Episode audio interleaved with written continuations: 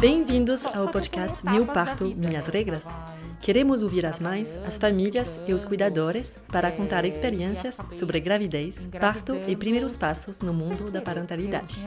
Eu sou a Ninon, mãe e fundadora da marca brasileira Timirim, que produz uma moda ética, orgânica e sustentável para bebês. Este podcast nasceu do nosso amor pela intimidade e as emoções delicadas da gravidez. Porque dar à luz é universal, mas cada trajetória é única, e ouvir os relatos e histórias de quem já passou por isso faz bem. Junto com a Marie, jornalista e mãe que mora em São Paulo há mais de 10 anos, vamos descobrir e compartilhar com vocês histórias e sensações ligadas à maternidade e paternidade real, sem julgamento e sempre com carinho. Porque as suas escolhas e os seus direitos têm que ser respeitados. Esse podcast acompanha os futuros pais nas próprias decisões. Eu voltei para casa e tentei Quantas histórias uma mulher pode carregar quando se trata de maternidade. O que cada uma tem no seu coração, perdas, momentos duros e alegres, é, coisas que não querem falar, coisas que são muito íntimas e que às vezes ainda doem, e coisas que, apesar de duras, mulheres querem falar, compartilhar. A Laura tem 42 anos, uma energia contagiante e a vida de mãe, de mulher, de solteira, de casada, passou por muitas reviravoltas. Cada momento de vida dela teve as suas dinâmicas e tudo pode mudar com ela. A Laura é prova disso. Ela começa esse episódio falando de uma perda muito dura, mas vocês vão entender como a Laura levou a vida depois, com seu jeito de taurina. Porque sim, ela é taurina. Então cada fase é vivida com intensidade e sinceridade. E Laura tem até uma surpresa no final do episódio que me deixou totalmente de queixo caído. Vamos lá? Está grávida, porque foi tão no susto a gravidez, a minha primeira gravidez, que você não conseguia ter um afeto. Porque foi muito, não, não, não foi uma gravidez desejada, né? Então eu não conseguia ter essa coisa do afeto, ai, gravidez, passar a mão na barriga. Tanto que, para meu primeiro bebê, não tinha roupa, não tinha nada. Não tinha. Não tinha feito enxoval. Ela nasceu com seis meses. É, que é e, muito prematuro. Exatamente, é muito prematuro, mas com seis meses, muitas mães já têm enxoval formado, roupa, fralda, porque falta muito pouco para o bebê nascer, relativamente, né? Se for contar, já passou da metade de uma gravidez. Uhum. Então as mães começam a fazer enxoval, tudo, mas eu não tinha. Eu tinha um macacão e três meias. Era a única coisa que eu tinha dela. Então, é, e depois que ela nasceu e faleceu, eu simplesmente guardei isso numa caixinha e deixei guardado e falei, o luto acaba aqui e pronto. E é, segui a vida. Tentei seguir a vida. Só que eu, talvez eu, eu pudesse seguir para o outro caminho, né? De vamos viver a vida e voltar aos estudos e voltar ao trabalho, mas não, eu, eu a minha vontade de ser mãe para provar para mim mesmo que eu poderia ser mãe era maior. Então eu tentei engravidar novamente depois do, do tempo. Com o mesmo pai? Com o mesmo pai.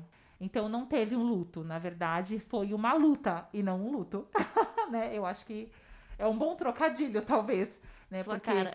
É, eu, eu, eu te falei assim, não, eu não vou ter luta, eu vou lutar para tentar ter e provar para mim mesma que eu posso ser mãe, né? Que o problema não é comigo. Então era uma gravidez super desejada. Foi uma gravidez. A segunda na verdade, ela não é que foi uma gravidez desejada, mas a vontade de provar para mim mesmo que eu poderia ser mãe era maior que uma gravidez desejada. Mas ele veio, né? João Carlos veio. Você e... tinha o quê? 22? 21. 21. 21. E como é que estava a sua vida na época? Você trabalhava, estudava? Eu trabalhava, já tinha terminado os estudos. Não, é, eu tinha terminado os estudos, eu trabalhava só. Aonde você trabalhava? Eu trabalhava numa casa de carnes, num açougue. Eu comecei como caixa do açougue e depois de cinco anos que eu trabalhei lá por cinco anos, eu saí de lá como açougueira registrada na carteira. Ou seja, você cortava, eu cortava a carne.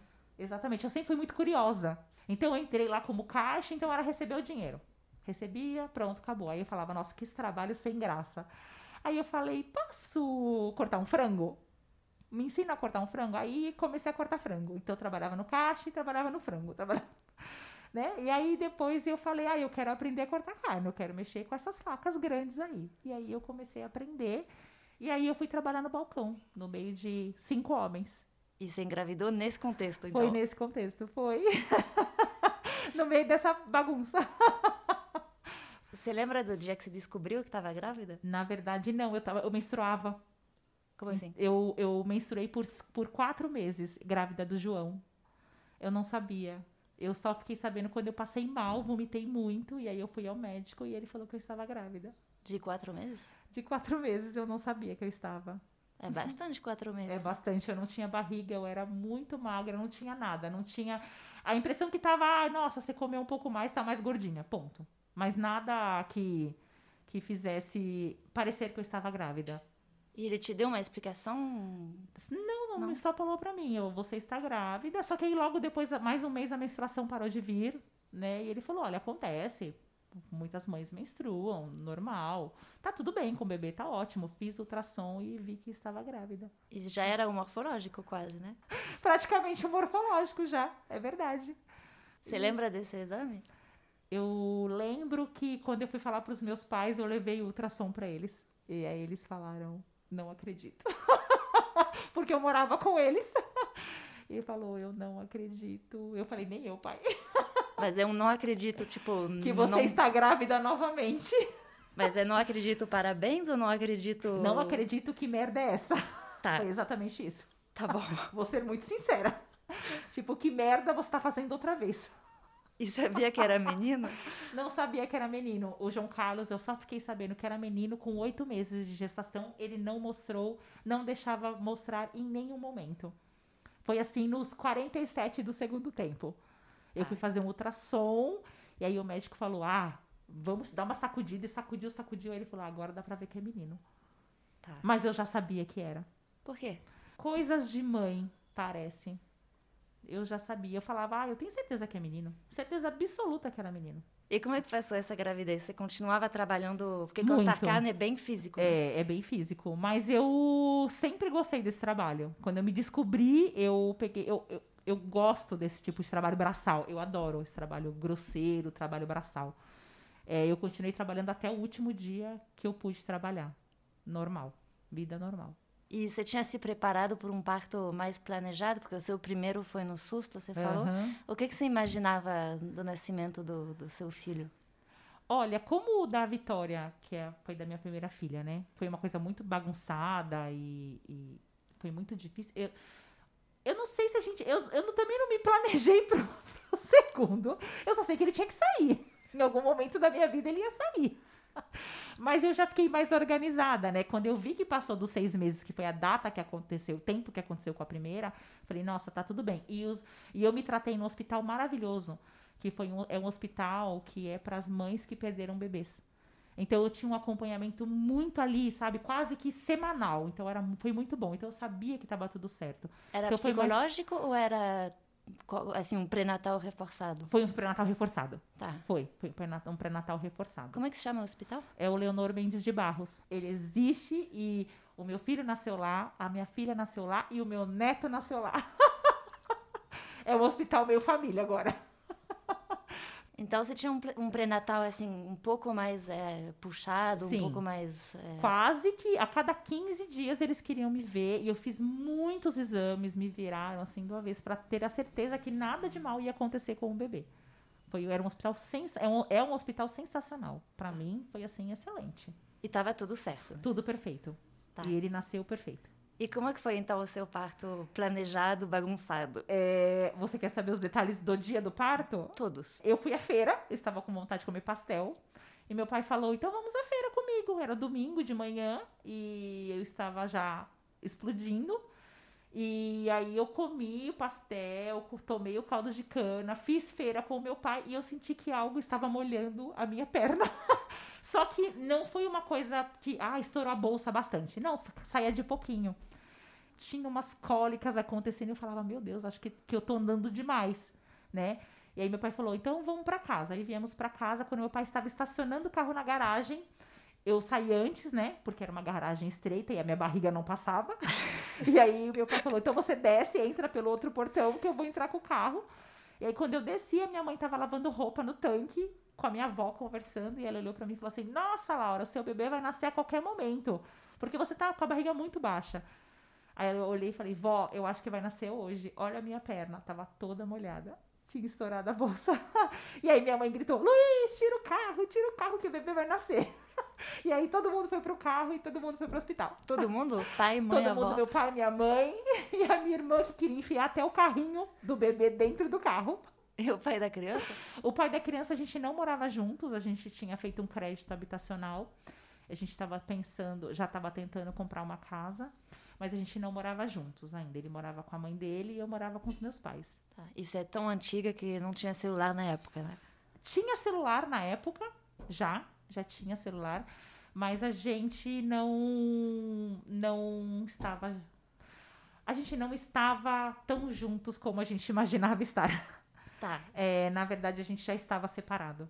Então você foi pro parto com a sua Fui família. eu com o parto, eu, meu pai, minha mãe e a minha irmã tentando enfiar o carrinho de bebê dentro do carro, achando que ele fosse já usar naquele momento. Foi exatamente desse jeito. E meu pai falava: Não, não é pra pôr o carrinho, porque não cabe. Foi desse jeito. Parece uma cena de filme, né? Não, De parece, comédia. parece uma uma cena de, cena de filme de comédia, né? Porque a minha irmã carregava todas as malas e todas as fraldas e tudo, que enfiava tudo. Eu falava, não vai usar isso na maternidade. Tipo, você fica dois dias só na maternidade. Você já fez um chá de É, bebê, ganhou muita eu coisa? não fiz chá de bebê. A minha família que me deu. Eu não quis fazer chá de bebê do João Carlos. É, e aí eu cheguei no hospital, eu já estava com oito dedos de dilatação e o João Carlos estava coroado já. Caramba. Já. Já sentia a- o couro cabeludo. E aí o médico falou: Olha, mãe, se você fizer duas forças, ele nasce dentro do elevador. Então você procura não fazer força. Quando vier a contração, você segura. Porque a contração, eu fui dilatando na feira e não sabia. E dizem que quando a- de uma gravidez para outra, quando é muito perto, diz que o segundo é mais rápido e realmente é verdade. Mas Ah. ele não nasceu no elevador, afinal. Ele não nasceu no elevador, só deu tempo de preparar. Eu cheguei no hospital meio de cinco, uma e meia ele nasceu. Muito, muito rápido. E foram duas forças mesmo? Foram exatamente duas forças. Eu fiz duas forças, uma pra cabeça e uma pro corpo. Porque as outras eu tive que segurar pra ele não nascer em qualquer ponto do, do hospital, qualquer trajeto do hospital. Doeu? Doeu muito, né? Não, porque quando fala só duas forças, parece que. Parece que não é nada, mas eu já tinha sentido dores antes, né, de, de dilatação, porque dói. Mas não doeu como da outra gravidez, mas doeu, foi assim, foi rápido, mas todo parto dói, né? Eu, dói, dói, doeu. Doeu sim. doeu. E você reconheceu seu filho quando ele nasceu? Tinha uma coisa óbvia? Ou... Ah, o João Carlos, ele nasceu a cara do pai dele, desde o começo. Eu só Ah, eu sou- como diz o meu- a minha irmã, eu sou uma máquina de xerox. é verdade, ela me chama de máquina de xerox. Porque o João Carlos nasceu desde o primeiro momento o pai dele. Ele em nenhum momento se pareceu comigo. Nem só o branco do olho. mas como que você reagiu então? Ah, eu tinha certeza que o filho era dele. e ele também. E por en- engraçado que o vô dele, o vô do pai do meu filho, era diretor do hospital. Então ele foi avisado muito rápido. E como é que você estava se sentindo nesse momento? Porque com o pai que você acabou de separar, e, assim, devia ser um momento misto, né? É, foi um momento. Não sei o que vai acontecer agora. Com agora eu tenho um filho para cuidar e não sei se vou estar com o pai dele. O pai dele até pediu pra gente voltar. Só que o tempo que eu mais precisei dele, ele me deu um pé na bunda, de verdade. Eu tava com- grávida de seis meses. E a hora que eu mais precisei dele, ele não tava. E eu me senti tão forte, tão forte, que eu não conseguia olhar na cara dele. Eu dei um pé na bunda dele depois de um mês que o João Carlos nasceu. Eu não aguentei ficar. Tudo que eu precisava era eu e o meu filho, ponto. Um mês de bebê não era o momento que você mais precisava dele também, não. Era mais o momento que, o, que, na verdade, o meu filho precisava de mim. Eu não precisava de nada de, e nem de ninguém. Eu só, só o meu filho precisava de mim. E eu precisava estar bem. Não importa a que custo. Se era com ele, se era sem ele, se era na casa dos meus pais, se era sozinha. O meu filho precisava de mim e eu precisava estar bem. Só. Eu só olhava pra isso, eu só pensava nisso. E como é que você cuidou do seu filho pequeno e sozinha e forte? Então, É. você era tão forte assim? Olha, eu realmente me descobri uma Laura muito forte, porque eu estava sozinha, os meus pais trabalhavam e eu tive que voltar a trabalhar com dois meses. O João Carlos tinha nascido porque o INSS entrou em greve e eu não recebi o meu auxílio maternidade. Então eu tive que pedir para voltar a trabalhar porque eu não tinha salário. E, eu, e o INSS só voltou a funcionar em janeiro do outro ano. Então eu tive que voltar a trabalhar antes. E a mãe sem o filho, então você estava trabalhando no açougue? Como tava. é que você estava durante o dia? Eu precisava trabalhar e estar bem para cuidar do meu filho. Então eu só precisava trabalhar. Então eu chegava de manhã, fazia o meu trabalho, ia para casa na hora do almoço, amamentava, tirava leite, voltava para o trabalho e à noite voltava para casa. Eu só precisava trabalhar. Eu só pensava em trabalhar para poder sustentá-lo. O mais difícil foi não estar perto dele ter que voltar tão rápido para o trabalho. Não ter a minha licença maternidade. Essa parte foi a mais difícil. Porque é, se o INSS funcionasse, você teria o quê? Três meses? Quatro né? meses. Quatro. Quatro então meses. foi a metade. Só. Exatamente. E doeu assim no coração, no corpo? O que, que mais te pegava? Assim, Eu acho que doeu em todo, no corpo, na alma, no coração. Ter que deixá-lo tão pequeno para outras pessoas fazerem o meu papel de mãe foi a parte mais difícil. E né? alguém te apoiava, te falava coisas é, gentis ou... Foi uma, uma, um tempo muito conturbado. Foi, minhas, meus pais trabalhavam muito, eu não quase não os via também, só via à noite quando minha mãe voltava do trabalho. É, então eu não tinha muita troca de palavras, né? Não tinha. Eu tinha que trabalhar, é, não conversava muito com as pessoas, eu, eu sempre fui muito assim centrada, né? Então eu não sou muito de ficar me abrindo para as pessoas. Também não, não, talvez não tivesse palavras afetivas porque também não dava abertura, talvez seja por isso. O pai do meu filho só deu o nome, não assumiu o João Carlos como pai. Ele não, o João Carlos não teve presença de pai. Então você era uma mãe solo que trabalhava Sim. e conheceu um outro amor, então? Eu conheci alguns amores, mas o meu principal amor foi depois que o João Carlos tinha um ano. E como foi, então, conhecer um homem que acabaria sendo o pai da sua filha e assim... O pai do meu filho também. Ah, é? Né? Na verdade, ele assumiu o meu filho.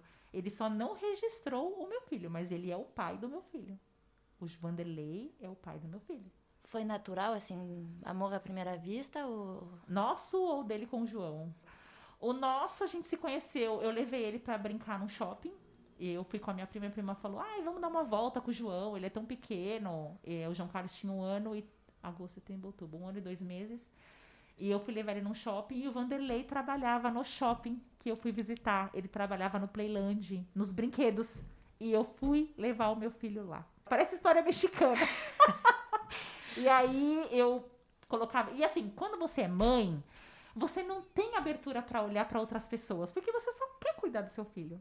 E a minha prima falava assim: tem um cara que não para de te olhar. Aí eu, hã? Ela, é, aquele cara tal ali. Eu não via ele me olhando. Eu via ele olhando pro meu filho. E não pra mãe do meu. pra, pra mãe da criança. Aí eu levava, ele falava assim, presta atenção. Eu colocava o João Carlos no brinquedo, ele se aproximava. Eu colocava o João Carlos no outro, ele ia pro outro lado.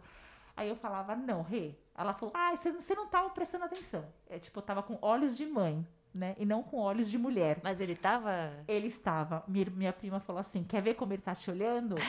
Ela gritou, Laura, vamos embora. Na hora ele se assustou. e aí, quando eu, vou, eu, fiz a curva da vitrine, a minha prima olhou para trás e ele chamou a minha prima. E aí a minha prima foi e ele perguntou: ela é casada? Aí minha prima falou: não. Aí ele falou assim: será que ela não pode me dar o telefone dela? Eu falei, sério? Ele falou, ela falou, sério, ele quer seu telefone. Eu falei, não. Você pede o telefone dele. Deixa que a gente, que eu ligo para ele um dia, eu ligo para ele. A minha prima, ela deu o meu telefone e pegou o dele. Quem minha... ligou primeiro? Ele. no Jura? outro dia ele ligou. Ele ligou, ele estava de folga do trabalho. E ele me ligou e a gente conversou por, tipo, cinco horas. E aí a gente começou a conversar e a gente tinha empregos que eram de finais de semana também. E a, no... a gente só veio se encontrar depois de dez dias. A gente se encontrou e a gente conversou.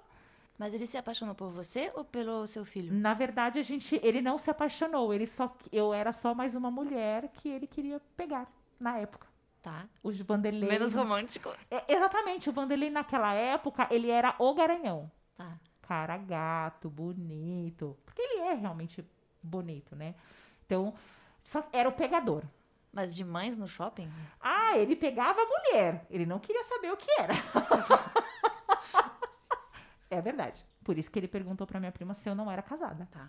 Tá bom, mas assim, com um filho de um ano e pouco, você não dorme direito, você tá É, mas ele, a- estado, a- né? mas a- a- na cabeça de, de alguns homens, a mulher ela sai.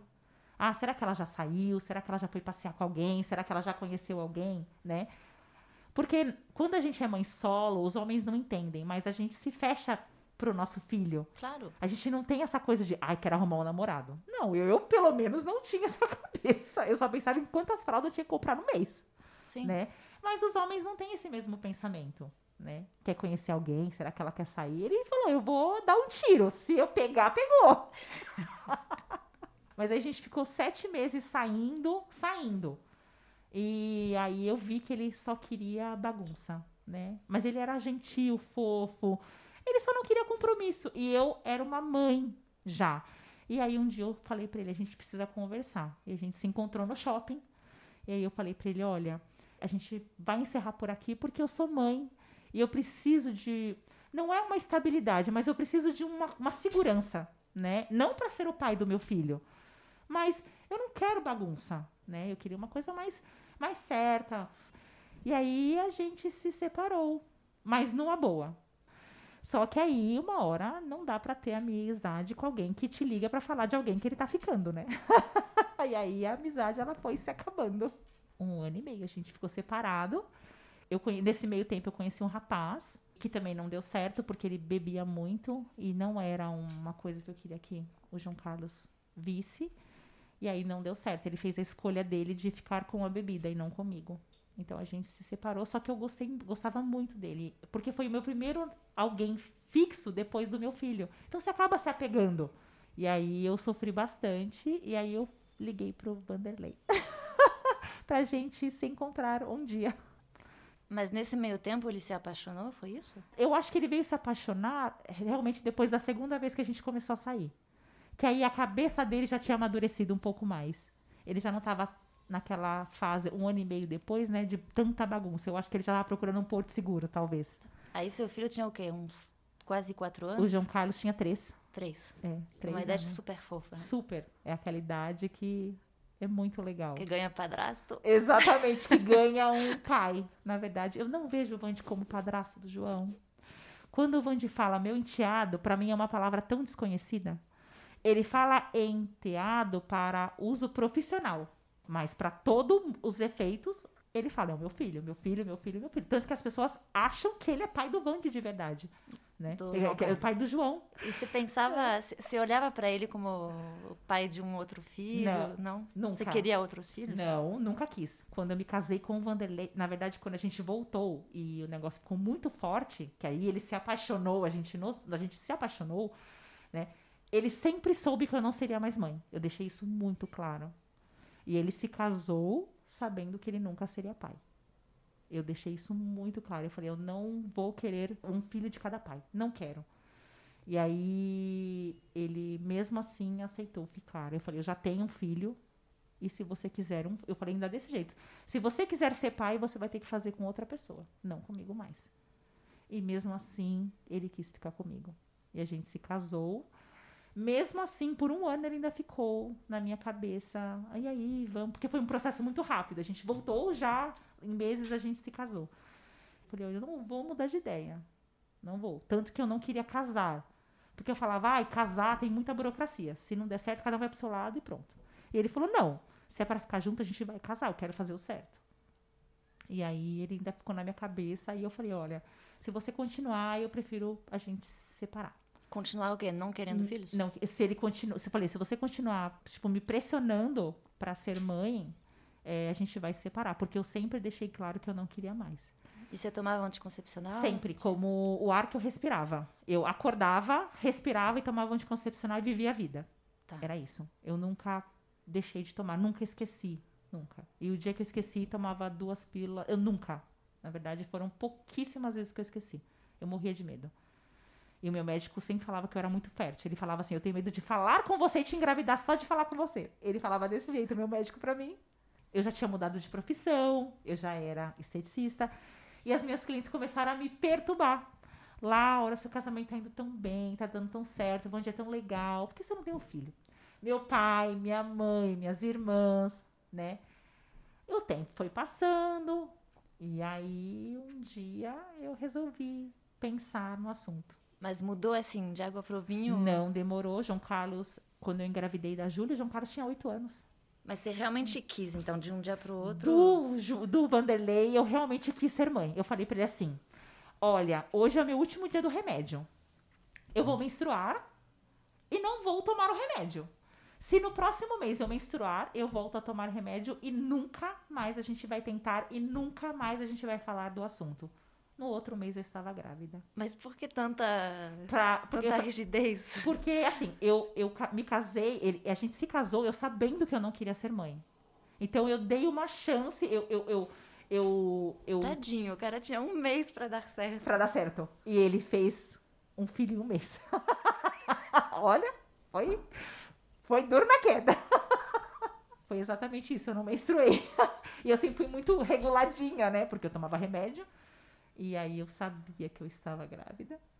E eu, porque assim, quando eu falei pra ele, ó, eu vou parar de tomar remédio pra... e a gente vai tentar, eu sabia que eu não ia engravidar. Eu falava, eu tomo, eu tomo Diane, super forte, eu nunca vou engravidar.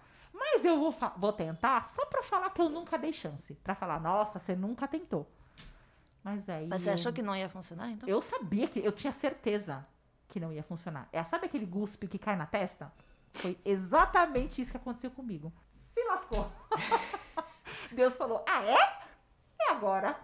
É a chance? É a chance. E aí, como reagiu, então? E aí eu falei pra ele, olha, minha menstruação tá atrasada. E na hora ele já ficou naquela expectativa. Aí eu, só que aí mesmo assim, eu firme fui na farmácia e falei assim, olha, você me dá um teste de gravidez? Mas olha, tô pra, pra menstruar essa semana. Se eu menstruar, eu posso trocar por um anticoncepcional? Ela falou, pode, pode trocar. só que não. eu estava grávida da Júlia. Mas arrependida ou feliz? Não, não estava arrependida. Eu fiquei surpresa. Foi uma gravidez planejada que eu achava que não ia dar certo, né? E foi assim que eu engravidei da Júlia. Só que antes de eu engravidar, eu falei pra ele, olha, eu vou parar de tomar o remédio, tudo. Se eu engravidar, você vai ser o melhor pai do mundo. Porque é uma coisa que você quer muito. Então, é, eu exijo, é o mínimo, sabe? Que você seja o melhor pai do mundo. E ele é o melhor pai do mundo. Pra minha filha e pro meu filho. E como é que foi essa gravidez com o melhor pai do Perfeita. mundo? Foi a gravidez perfeita. Tanto que depois eu queria engravidar de novo. De tão perfeita que foi. E aí ele falou: não, eu queria um filho, a gente já tem dois e tá bom. E aí eu falei: então a gente tem dois e acabou. E aí ele fez vasectomia. Peraí, peraí, foi rápido demais. Como é que você tava, então? A barriga, o seu corpo, como é que você sentia nessa gravidez que tava Nossa, bem? é, foi uma gravidez assim, que eu te falei, perfeita. Eu trabalhava, trabalhei minha gravidez inteira. E assim, todos os exames, todos, todas as consultas, ele sempre procurou ir comigo. Tava sempre presente, tava sempre do meu lado. Ai, vamos fazer tudo junto. E assim, as minhas clientes me ajudaram muito, porque eu sempre brinquei. Falei, olha, se eu engravidar, vocês vão sustentar minha filha, meu, meu bebê. E realmente foi o que aconteceu. Porque eu ganhei tudo. Pra falar que não, o Vanderlei comprou o cobertor que ela tem até hoje e dois macacões. Pra falar que comprou alguma coisa, porque eu ganhei tudo. A minha filha foi sustentada pelas minhas clientes. Eu tive fralda. São as madrinhas, né? Elas queriam Exatamente. tanto. Eu sempre brinquei. Falei, se eu engravidar, vocês estão lascadas. Vocês vão sustentar minha filha, ou meu bebê. E realmente foi. A Júlia teve fralda até um ano e meio. Que bom. E foi uma gravidez excelente, uma gravidez perfeita, também como a do João, só que agora tinha alguém do meu lado para me ajudar. Mudou o que exatamente? Se sentia mais amada, mais... Olha, em todos os sentidos, não só para mim, mas pelo meu filho também, porque ele tinha uma presença masculina, tinha alguém que assumiu ele como filho e assumiu que, que ele ia ter um irmãozinho e que os dois eram iguais para ele. Então isso para mim acho que foi o que mais me conquistou. Acho que para mim foi o mais importante, era saber que o meu filho estava amparado. Quando a gente é mãe, a gente não pensa muito na gente. A gente só pensa no filho da gente. Mas no meu caso, eu, Laura, eu só pensava no meu filho. Eu só queria que ele estivesse bem. Né? Então, o Vanderlei ter assumido tudo isso foi, exa- foi eu me apaixonar por ele. Foi isso que me fez me apaixonar por ele. E como é que foi o último dia de barriga da Ana Júlia? É Júlia, né? Não É na Ana Júlia. Tá. É na Júlia. O último dia de barriga da Ana Júlia, é, eu estava dormindo e eu sonhei que o Vanderlei tinha dado um tapa na minha bunda. Juro. E era a minha bolsa estourando. Sabe quando você no sonho faz pá? Eu sonhei que ele fazia assim na minha bunda. E era a minha bolsa estourando. Dormindo? Dormindo. Eu estava sonhando e sonhei que ele tava, tinha me dado um tapa. Sabe quando a pessoa brinca com você assim? E eu acordei com o molhado na cama. E aí eu falei, Vande, acordei ele e falei, eu acho que a bolsa estourou. E aí eu vi a pessoa mais desesperada correndo. Parecia aquelas baratas que você joga baigon, que a pessoa não sabe o que fazer. Foi exatamente isso. A olhar para a cara dele desesperado é, é, assim, é uma cena impagável. Assim, foi muito bom. Ele queria quase colocar o carrinho dentro do carro também. E eu falava, não, calma, tá tudo bem, não é um parto que, um parto que vai demorar, todo parto demora. E eu fui, levantei plena, tomei banho, tomei o meu café e ele já no carro ligado há uma hora me esperando. eu falava, calma, tá tudo bem. E chegamos no hospital às sete da manhã e a Júlia nasceu uma e meia da tarde. E como é que ele foi durante o parto, o, o seu super pai? colado na minha cabeça. Como assim? No, assim, ele não me largou em nenhum momento, nem para ir ao banheiro. E no, na hora do parto, que a médica falou, pai, agora a gente vai para a sala de parto. E ele ficou o tempo inteiro, ele não tinha coragem de ficar lá embaixo, na posição do gol. E ele ficou o tempo inteiro na minha cabeça, literalmente, de verdade. Ele ficou espremendo a minha cabeça e fazendo força. Quando eu, ela falava, faz força, ele fazia, uh, na minha cabeça. E eu olhava para cima e falava assim, você pode parar de apertar a minha cabeça? Mas aí a Júlia veio ao mundo com 3 quilos e 730. Mas era parto normal. Por que, que ele Foi apertava a cabeça? Normal. Hã? Por que, que ele apertava a sua cabeça? Porque ele queria que eu fizesse força e eu, ele achava que ele me fazendo força aqui, eu fazia força embaixo. Eu acho que foi aquela coisa de desespero de pai de primeira viagem, sabe? Foi um parto, assim, a Júlia já tinha feito cocô.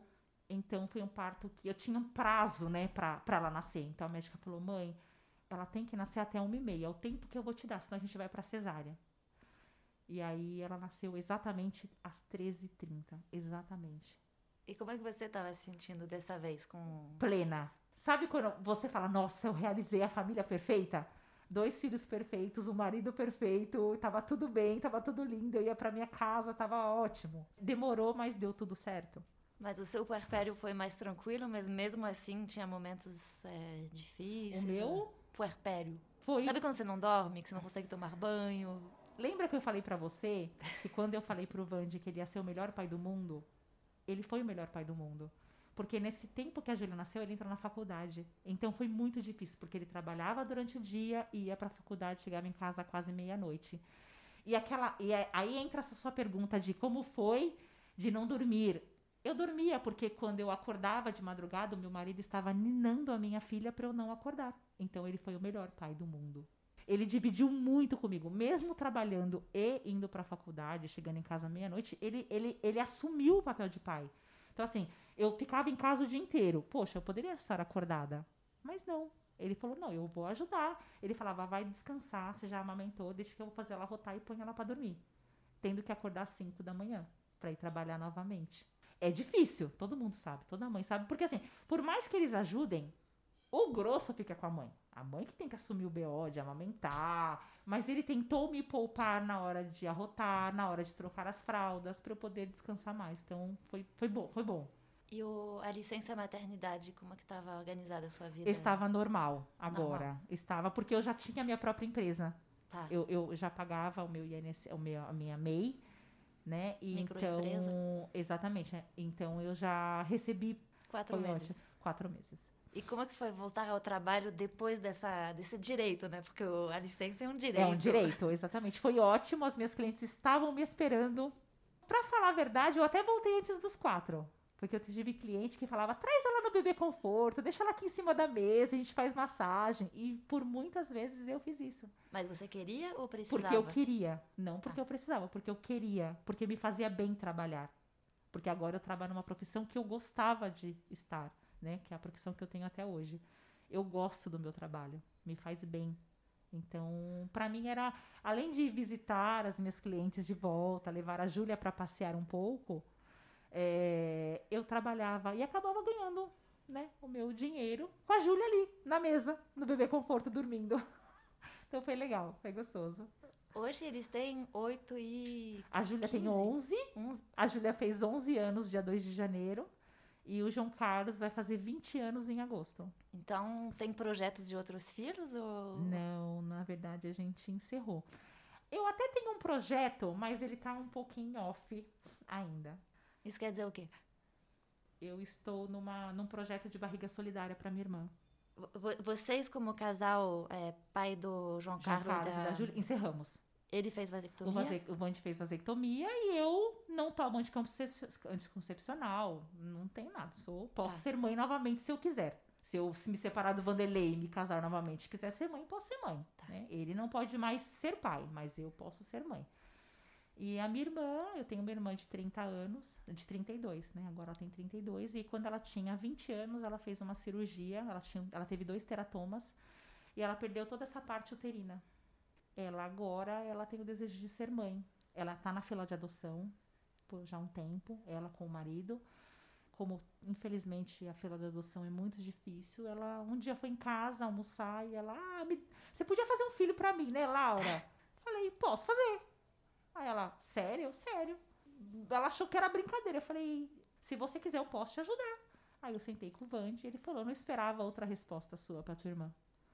E aí a gente ligou pra minha irmã e falou, se você quiser, eu posso ser sua barriga solidária. Porque só pode ser parentes de até tantos graus, né? Aí eu fui na minha médica e ela falou: Você tá ótima para engravidar, seus exames estão perfeitos. Você pode engravidar a hora que você quiser. Por enquanto, pode. Então seria falei, inseminação artificial? Sim, seria uma inseminação artificial. Com o material genético dela do, e dele. Minha irmã não tem material genético. Na verdade, a minha irmã não tem, não. Ela tem, mas ela não pode. Tem que ser uma doadora anônima. Pode ser o esperma do meu cunhado, mas não pode ser o óvulo dela. Você já fez inseminação ainda? Eu não? nunca fiz. Já tinha tirado sangue na, na outra semana, hoje tirei novamente e, e na quinta-feira que vem vou fazer o meu um último ultrassom para saber se realmente está tudo bem, está apto para uma nova casinha de um bebê. Eu achei que você ia falar que agora você é vó. Ah, é! Também. Então, na verdade, você vê que veio tudo junto, né? Foi uma coisa meio. Oi, veio os dois de uma vez. Mas fazer alguém feliz é muito gratificante, sabe, para mim. Porque assim, por mais que hoje eu seja avó, meu neto tá ali, eu posso ajudar, mas você ajudar alguém em paralelo, sabe, é muito gratificante. Eu poder fazer a minha irmã feliz, ter o bebezinho dela, ser mãe. Eu, eu amo ser mãe. Eu adoro meu trabalho, eu amo trabalhar, mas eu, eu amo ser mãe. E eu queria que ela sentisse isso também. Adotar uma criança é ser mãe? É ser mãe.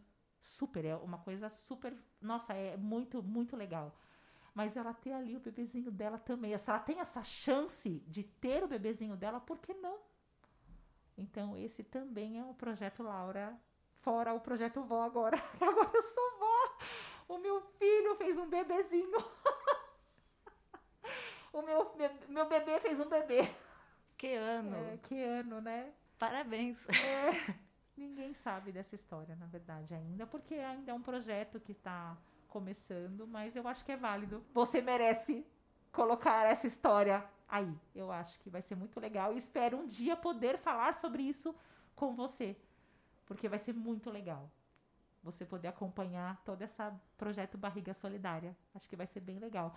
Mãe de dois, de três, né? Porque nasceu viva, avó e tia solidária. Exatamente. Parabéns, Laura. É. Muito obrigada, tá? Pela confiança. Nada sempre.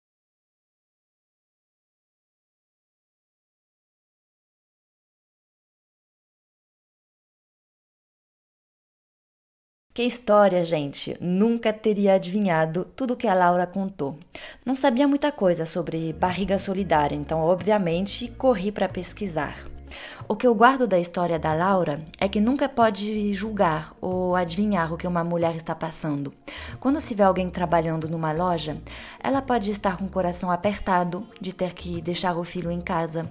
Quando se vê uma mãe solo com filho, ela pode não querer namorar. Quando se vê uma massagista carregando uma maca para lá e para cá, ela pode estar pensando no sobrinho que ela pode gerar para a irmã talvez ainda esse ano ou no próximo, não sabemos. É isso. E você, quer contar a sua história de maternidade, de família, seja qual for? Escreve pra gente podcast@timirim.com ou nas redes sociais arroba Timirim Brasil.